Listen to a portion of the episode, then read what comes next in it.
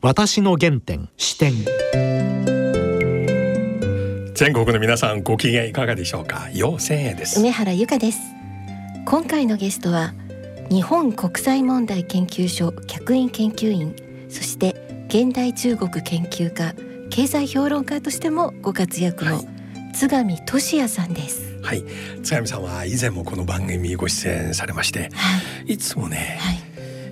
中国の現状特に米中関係日中関係また中国経済の実際の姿を非常に鋭く分析してくれますね。はい、今日はこの菅氏内閣のスタートも含めて、はい、また米中関係これからどうなりますかそれに対して日本はどのような立ち位置でいくべきか、はい、じっくり聞きたいと思います。はい、それでは私の原点視点進めてまいります。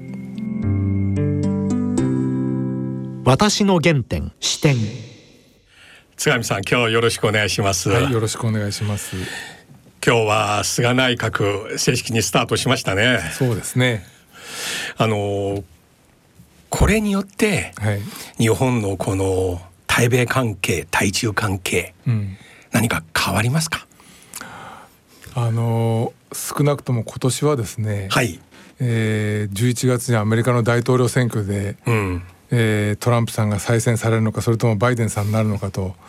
ここが全くまだ分かりませんよね。そうですね、えーまあ、コロナがどうなるっても分からないと、うん。うん、お米中の関係も非常に対立が激しくなっているというようなことでですね、うん、大きな方向転換をするのには最も何というか適さない時期だと思うんです。ですので私はあの、えー、まあこれは内政的にはねとにかくコロナ対策っていうことにも尽きるし、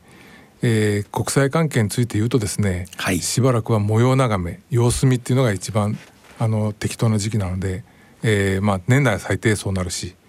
まあ、大統領がアメリカどうなるかっていうのは決まった後、うん、それから世界がどう動いていくかっていうのを見極めるのにですねまだ少し時間かかるしそういう意味じゃ向こうとりあえず、えー、菅内閣、えー、まあよく1年これから1年ってよく言われますよね。はい。えー、まあ1年経った後でまた、えー、さらに2年目3年目やられるかもしれませんけどもとりあえず向こう1年っていうことで言うとまずは様子見から入っていくっていうそういう内閣だと思いますね。うん、あの塚山さんは中国問題大変お詳しいいろいろね鋭く分析されていらっしゃいますが現在のアメリカの状況から見て多くの専門家の方はもはや民主党政権になっても共和党政権になっても対中政策は全く同じであると言ってますか、その点はどうですか、まああの多分そうだろうと思います。はい、あのまあどこまでがですね、うん、えー、まあこうアメリカの総意なのかよくわからないんですが、うん、少なくともワシントンの特に議会っていうことで見ると、うん、今まあなんというかとにかくその、えー、中国に対してすごく反感を持つっていうそっちの方のなんていうかこう、はい、その雰囲気っていうのが圧倒的に強いようなので、はい。えー、まあこれは民主党が仮になんというかバイデンさんが大統領になったとしてもですね、うん、今の基調っていうのはまあ当分変わらないんだろうなというふうに思います。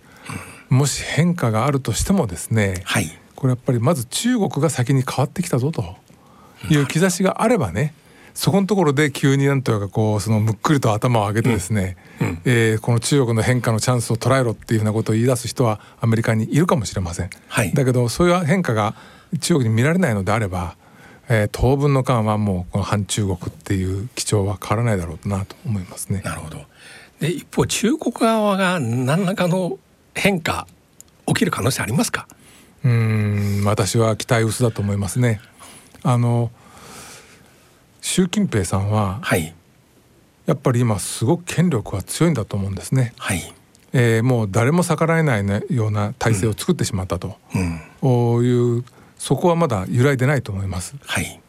えー、という中でね、うん、習近平さんが、えー、ちょっと俺今までやってきたことはちょっとやっぱり問題があった間違ったと、うん、だからじゃあ俺ちょっと軌道修正するわっていうふうに自分で言い出せるかっていうと、うん、私はひ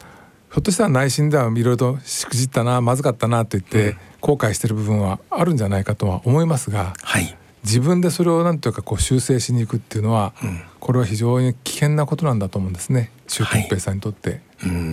あの責任を追及されるみたいなね、うん、ひょっとしたら何というかもうだったらお前もう何というかその、えー、ステップダウン、うん、えー、もう退陣して、はい、後進に道を譲れみたいなことを言われかねないっていうね、うん、そういうことになるともう多少間違ったっていうふうな意識があったとしてもですね、うん、もうそれを口に出せずにもう突っ張っていくしかないと。いうことになるんじゃないかと思いますね。そうするとアメリカ側もどんどん圧力を強めていく。うん、さらに新たな制裁とか今までと同じようにまあ毎週1回ぐらいで発表していきますか。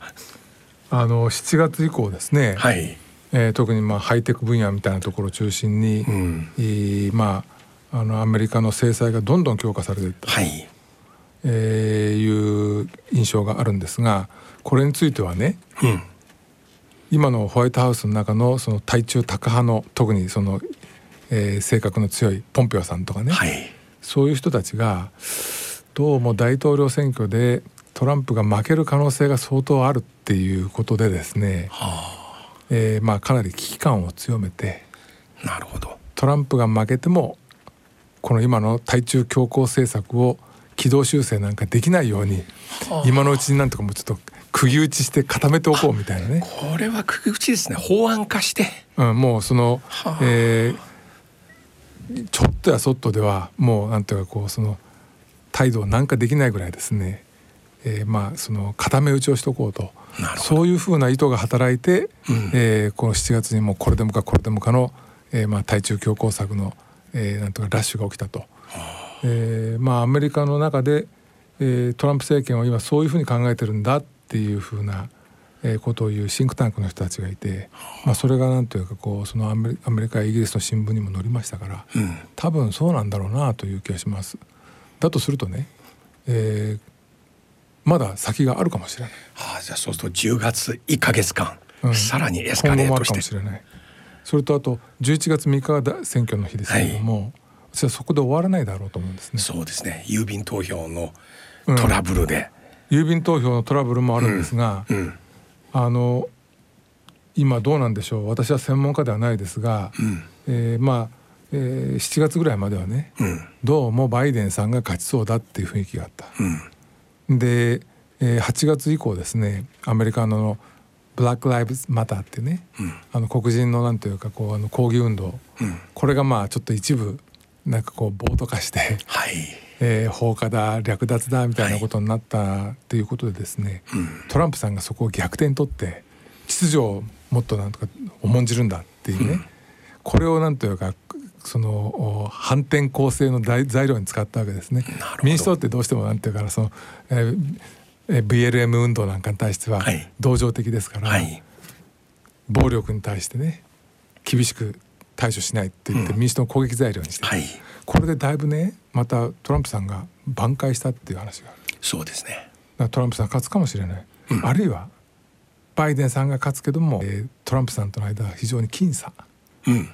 わずかな差しかないっていう、はい、この結果になった時はね、うん、私は、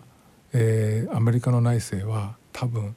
年内では済まないぐらい、うん、来年1月の新大統領の就任式直前までですね、うん、アメリカの内政が大混乱する可能性ってあると思うんですね。まあ端的に言うとトランプさんが選挙は不正があったと、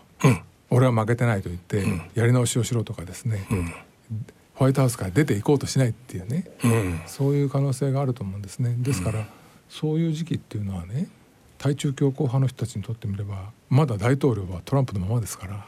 なるほど。その置き土産的にですね、うん、もっと強烈ななんて対中強硬策を置いていくためにはある意味では絶好のチャンスかもしれませんよね。だとすると、えー、これから米中の対立のその、まあ、種になるようなそういう対中強硬制裁措置みたいなやつはねまだまだ続きがあるかもしれない。まあ、向こうの9月15日、はい、アメリカの中国のファーウェイに対する制裁発動しましたね。はい、もうこれによってアメリカの企業はもちろんですけども韓国や台湾また日本の企業がもうその瞬間からファーウェイに部品を一切輸出できなくなりましたか？すで、はい、に。まああのアメリカから制裁を受けても構わないと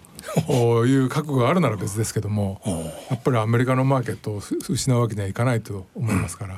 まあ、そういう観点で言うと、まあ、みんななんていうかこうリスクを恐れて、えー、出荷停止っていうことになるんでしょうね。これは中国にとってはファーウェイにとっては結構大きなパンチになりますか？いや大打撃だと思いますね。あの、えー、まあその最先端の半導体だけじゃなくね、うん、例えば、えー、スマホについてるカメラ、うん、これもなんていうかこう入手ができなくなるとか、うん、メモリーも手に入らなくなるとかいうふうな形でですね。えー、今まで依存してきた外国製の輸入部品の多くが手に入らなくなる可能性があるんで、うん、フォアウェイにとっては大打撃だろうとは思います、うん、ただね、えー、私はじゃあそれでもフォアウェイは死んでしまうのかっていうとですね、うん、私は死なないだろうと思います。あのまあ一つにはですね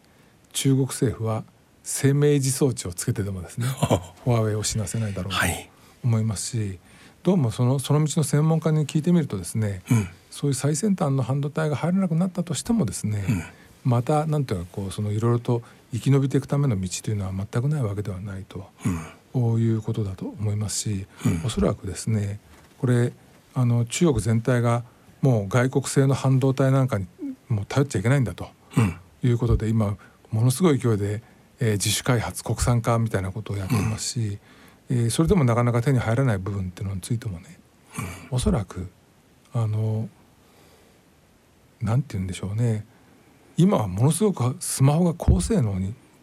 なってったわけですが、はい、スマホ自体がそんなに高性能でなくてもですね、うん、いろんなことができるような形にですねスマホの技術体系全体を変えてしまえと、はい、端的に言うともうスマホはもう入出力のところだけ、えー、やれればいいんだと、はい、あとはもう全部えー、テンセントやアリババやってね、うん、そういうふうなスーパーアプリ側がなんというかこうサーバーでですね全部やりますと、うん、そんなふうにすればあんまり最先端のチップがなくても、えー、ハンドあのスマホはできるわけですよね。最近そういう発表ありましたね、うん、あの中国国内ファーウェイの方から。なんかクラウド携帯そうそうそうつまりほとんどの計算はクラウド上で行われる。だから例えば、うん、あの、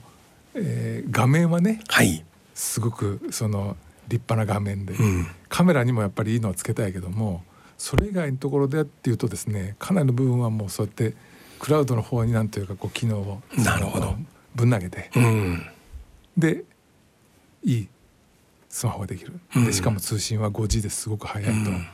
で値段はっていうと2万円しませんみたいなね。携帯はもうスプレーみたい、うん、こんなふうななんというかこう技術が発達してくるとですね、それこそそのサムソンもアップルも今の10万円を超えるようなね、うん、ああいうなんていうかハイエンドの携帯っていうのは、えー、だんだんだんだん売れなくなってくっていう、うん、そういう変化を呼び起こしかねないですよね。なるほど。だからね、えー、確かに今フォアウェイは急になんていうかその半導体止められて大打撃、うん、えー、ひょっとするともうスマホからしばらく撤退せざるを得なくななるかもしれませんが、うん、だからといってこれで勝負あったということにはならないと。まだまだ先は続くだろうと私は思いますけどね。でファーウェイがすでにアメリカの代わりに日本から相当調達してますよね。うん、昨年日経新聞に大きな広告出しました、うん、我々は年間日本からこのぐらい買いましたよと。2019年は1兆1000億円分まあ日本のメーカーから買ったって書いてあります、ね、これはすごい大きいですね、うん、1兆1000億円。億円。まあ多分ねアメリカの制裁があるかもしれないっていうことで在庫の積み増しみたいなね。だいぶあったらしいですね、えー、まあちょっと余計に買いました部分もあるんでしょうけども、うん、それにしてもやっぱり、えー、これだけ大きななんというかその調達をしてくれるお客さんを日本は失ったわけですよね。うん、まああの例えば、えー、カメラのあの部品を作ってる某えー、ソニーさんとか ね。これはもう本当に出荷が多分その、えー、見合わせにならざるを得ないと、まあ、今朝の新聞そんなこと書いてありました。はい、でそうじゃなくてもね例えばコンデンサーだとなんだとか、はい、半導体とは別の部品もあるかもしれない。ただ、うん、フォアウェイがそもそもスマホが作れなくなるってことになると、うん、そこ向けの売り上げも当然落ちてしまうわけですよね。そうですね。そういう点ではですね日本のその、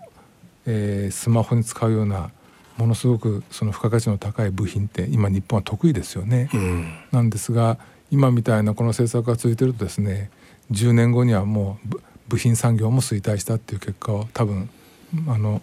あそうですか、引き起こすことになるだろうなと僕はそれをすごく恐れてます。日本のこの産業が。というよりもですね日本だけじゃなくて、うん、やっぱり、えー、韓国台湾もそうですし、うん、アメリカでもですね、うん、今みたいなそのもうその売るな買うなみたいなね、こういう政策をやってるとアメリカの半導体産業が大打撃を受けるんだっていうことで一生懸命、えー、その、えー、こういうことはやめてくれっていう陳情がアメリカの半導体産業から起きてるわけですよね。中国はね、うん、確かに大打撃を受けるかもしれないけども、うん、政府が手厚く保護してくれると、うん、同じように打撃を受ける西側の産業はですね中国ほど手厚い保護が受けられないっていうことになるとですね、ね、これ5年10年続いた後でね。振り返ってみたら結局衰退したのは西側の産業でしたっていうことになる可能性だって十分ある、そのうちだんだんな中国の半導体の自主開発もねだんだんレベルが上がってきてということになったらばあの時に受けた仕打ちは忘れないっていうね。恨みにもなんとかこう、うん、えー、燃えた中国の半導体産業がですね、えー、輸出構成をかけてきたらこれ西側の半導体産業本当になんというかこうもう存続危うくなると思うんですよね。うん、あの今の私はアメリカがやってるこのハイテク冷戦政策みたいなものっていうのはね、うんまあ、気持ちは分からんではないと、はい、このまま中国がなんとか全てを、ね、握ったらどうなるんだっていう恐怖感っていうのは私も感じますが、はい、だからといって今やってることっていうのはね、うん、あまりにもなんていうかなその弊害が多すぎて、うん、私あのアメリカの人にお会いする機会があってこの話をする機会があった時はね、うん、いつも言ってるのは「Don't shoot your foot」foot と言ってるんです。あの銃をホルダーに入れたままですね、そのまま引き金引いて自分の足打っちゃったみたいなねそういうことになりますよとこういうことやってると、だからね気持ちはわかるし何か対策が必要だっていうことは理解しますし賛同もしますが今やってることは愚かだと思うっていうことをずっと言ってるんですけどね。で一方この日本のデジタルの現状ですが今回菅内閣は、うん、まあデジタル担当の特命大臣に命しましたよね。日本のデジタルの現状特に行政システム金融システムなどどうですか、まあ、遅れてますと一方では言えば後進国っていうことです、もう後進国と、うん、もう中国なんかに比べるともう2週3週遅れてると思いますね、えー、もう10年単位で、えー、10年の遅れいやいや20年の遅れじゃないでしょうかっていうぐらい遅れてると思います。今回のコロナの騒ぎでね、うん、えー、まあいろんな混乱が起きた中で、うんえー、まあそこら辺のどれくらい自分たちが遅れてるかっていうのがもうなんていうかこうその、えー、嫌をなく見せつけられたっていう経験をしたってそう思いますね、うん、なぜ日本でこんなに遅れてます？その原因は、うん、まあいろいろあるんでしょうけどもねやっぱり一つにはなんていうかこう日本ってあの標準化が全然進んでないんですよね。うん、あの例えばいろんな会社がまあ、IT 化システム化をするんだけども、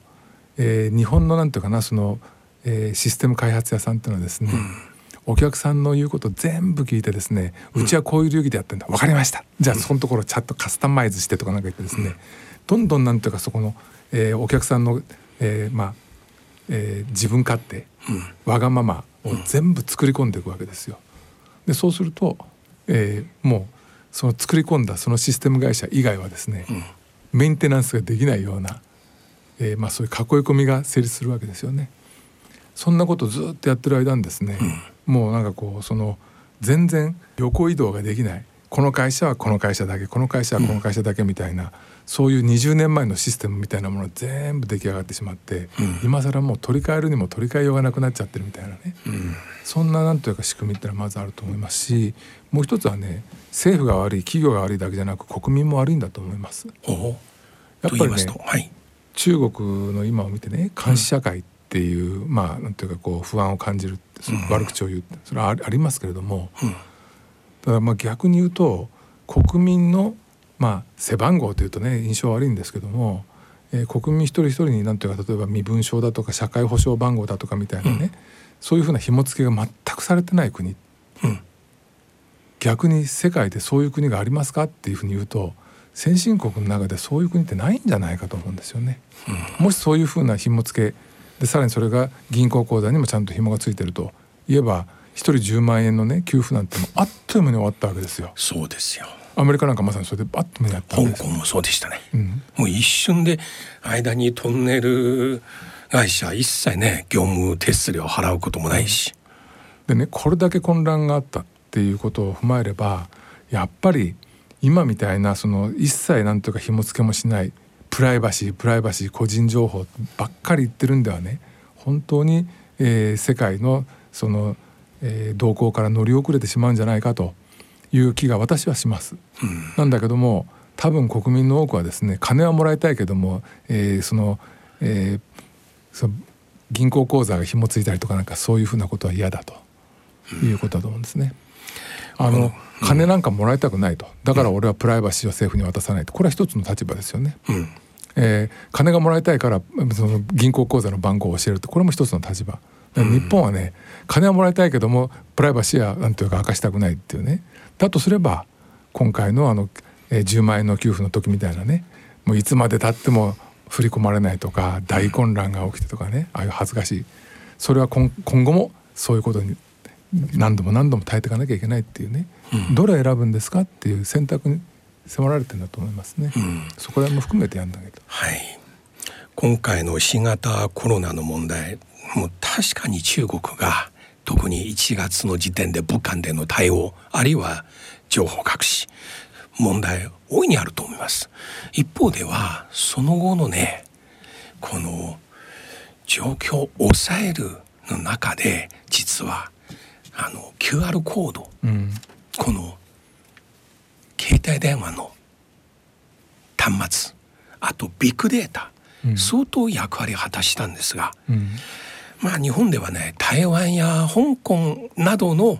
経験をよく紹介しましたが実際一番ねこの発生した中国なぜいち早くこれを抑えたかその中にあるデジタルのね役割あんまりいやみんなねそういう話は聞きたくないんですよ多分ね。うん、あのですぐにねなんていうかなその実は感染はあちこちで起きてんだけどねそれを政府が抑え込んでね知らせないようにしてるだけだみたいな話がよく日本では伝えられるんですが、うん、まあそういうふうに思ってる方にね一言申し上げたいとすればねそういうふうに政府を一番信用してないのは誰かといえば中国の人たちですね。政府の言うことなんかね真に受けたら大変な目に遭うって思ってるのは中国人ですよ。そうですでその中国人たちがねもう大丈夫だっていうことで街中にマスクなしで繰り出してるっていうのはねある意味では要するに中国って本当になんかこう、うん、えー、かんま蔓延がね、うん、制圧されたっていうことの何よりの証拠だと思うんですよね。うん、えー、まあ、そこら辺も踏まえて言うと僕はやっぱりあの、えー、監視社会みたいな、ね、使われ方は嫌だけどもだけどもそういうふうなインフラがあるとですねこれほど効果的になんというかこうコロナが制圧できたという一つの参考材料としてね、うん、えー一番なんというかこう劇的に抑え込んだのは中国だと。台湾でもなく中国だと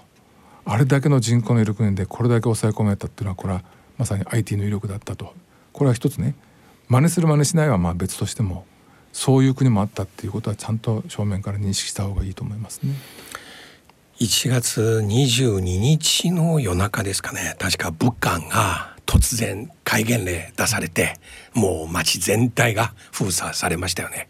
でその直後にチャイナモバイルとチャイナユニコム、中国のこの携帯二大大手がすぐこの武漢から出ていく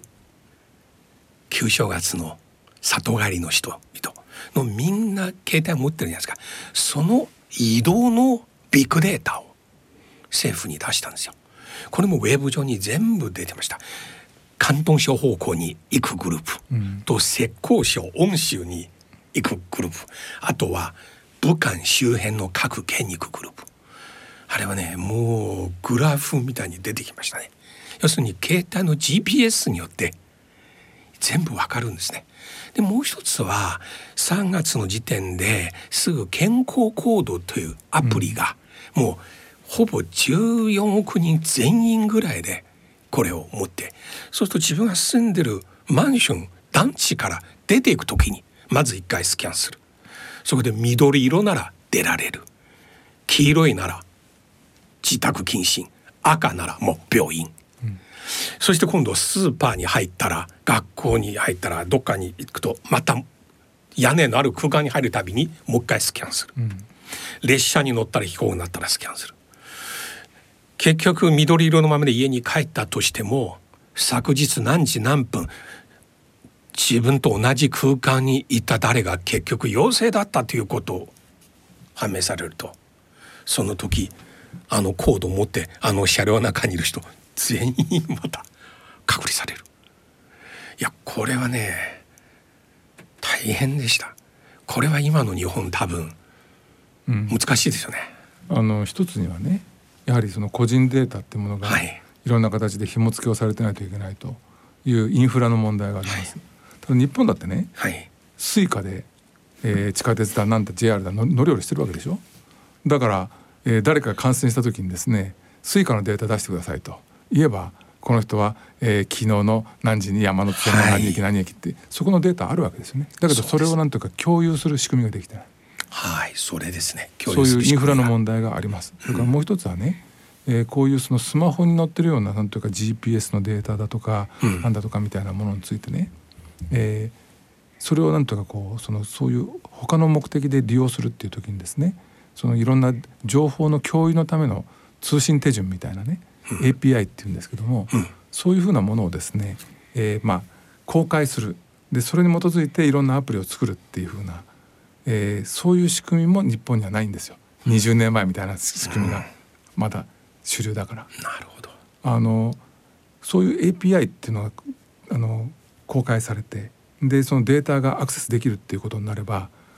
そういう新しいその健康コードみたいなアプリを作るっていうのはですね実はすごい簡単なんですよ。はい。そんな複雑なねプログラムを作る必要ないんです。なるほど。あの入出力だけでいいみたいな話なので、はい、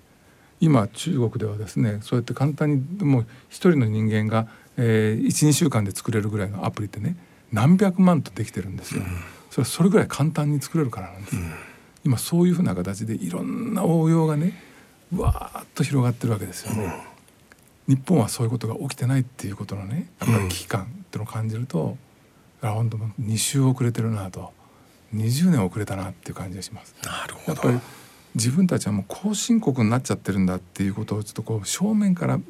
見た上でですね先進国に学ぼうっていうねそれは中国なのか台湾なのかまあそれは人によって好みはあるだろうけどもあの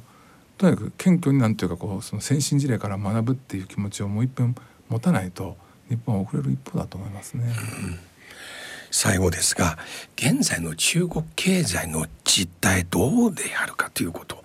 あの日本の報道を見るといや中国経済は結構深刻です。習近平さんは国民に対してもう食べ残しやめなさいとこれ食糧危機起きてるじゃないかっていう話、うん、一方ではトヨタ日産ホンダの中国での現地での自動車販売台数、うん、日本とは全く逆にもうコロナのない去年の同月よりも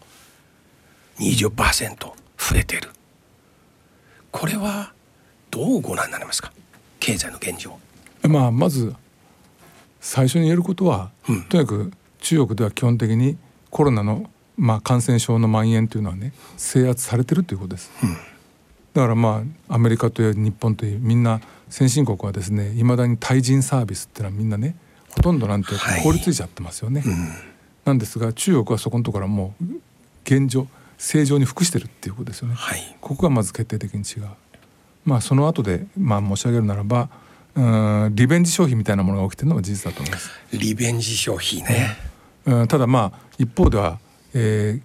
収入はなんとかまだ大から十分回復しきれてないので、うん、消費はまだ少し弱いとかね、うん、そういう問題がなくはない。それが足元の状況だと思います。うん、ただね中長期で見ると、えー、実は問題たくさんあって、はい。えー、今はなんとか政府の力でね、うん、えー、なんとか不良債権問題とかなんとか抑え込む、えー、不払いとかなんか起きても誰なんとかえー、利払いが再開されるように手を打つとかね、うん、政府がそういうことをやるんで、安定を保ってますが、うん、えー、だんだんだんだんなんていうかなその政府が財政で抱えなきゃいけない隠れ荷物みたいなものはどんどん重くなってるっていう状況があるので、うん、えー、まあ、5年10年って時間が経っていくとね、やっぱりこれはものすごく大きな問題になるだろうと思ってます。だから僕は中長期的にね中国経済がその前途がすごく明るいって感じはしません。うん津上さんのいつもこのような複眼的なね中国を見る部分とってもいいですね。あの影と光両方ねご覧になるのが。まさに今日本で中国問題を見るにはこういう政治と経済両方しっかりとうん、うん、見る必要ありますね。そうですね。そう心がけたいと思ってますけども、うん、今日どうもありがとうございました。はい、またぜひ近いうちにあの中国経済また米中関係について伺いたいと思います。はい、よろしくお願いします。また機会があったら読んでください。ありがとうございました。はい、失礼しました。私の原点視点。いや津上さんの話いいですね。二週遅れですかデジタルは。しかもこれはアメリカが中国に対してデジタル分野で制裁しながら、自分のこの分野での競争力が失う恐れがあるという。実は、うん、それはなかなか普段皆さん気づかないというか、うん、なかなかそこまでおっしゃらないないですね。考えみたら確かにそうですね。どんな技術も戦いながらアップしていくんですよ。そこで土俵を俺のものだけね相手は土俵に登っちゃいけないここを試合中止にするっていうことによって、はいうん、自分の戦力も落ちるかもしれませんね。ねそもそも部品をね、うん、他の国が作ってることもう現代は多いですからね。いや先ほどおっしゃった日本の対ファーウェイ一社の輸出額、1兆1,000億円。これは大きいですね。うん。まあそれにしても津上さんはもう現在中国経済はこのコロナを抑えた関係で非常に良くなってますけども、はい、中長期的にはやはり問題多いっていう指摘も重要ですね。今のところはねリベンジ消費で上向いてますけど、はい、まだまだ問題点も多いということですね。はい、はいそれではそろそろお時間です。お相手は陽性と。梅原由香でした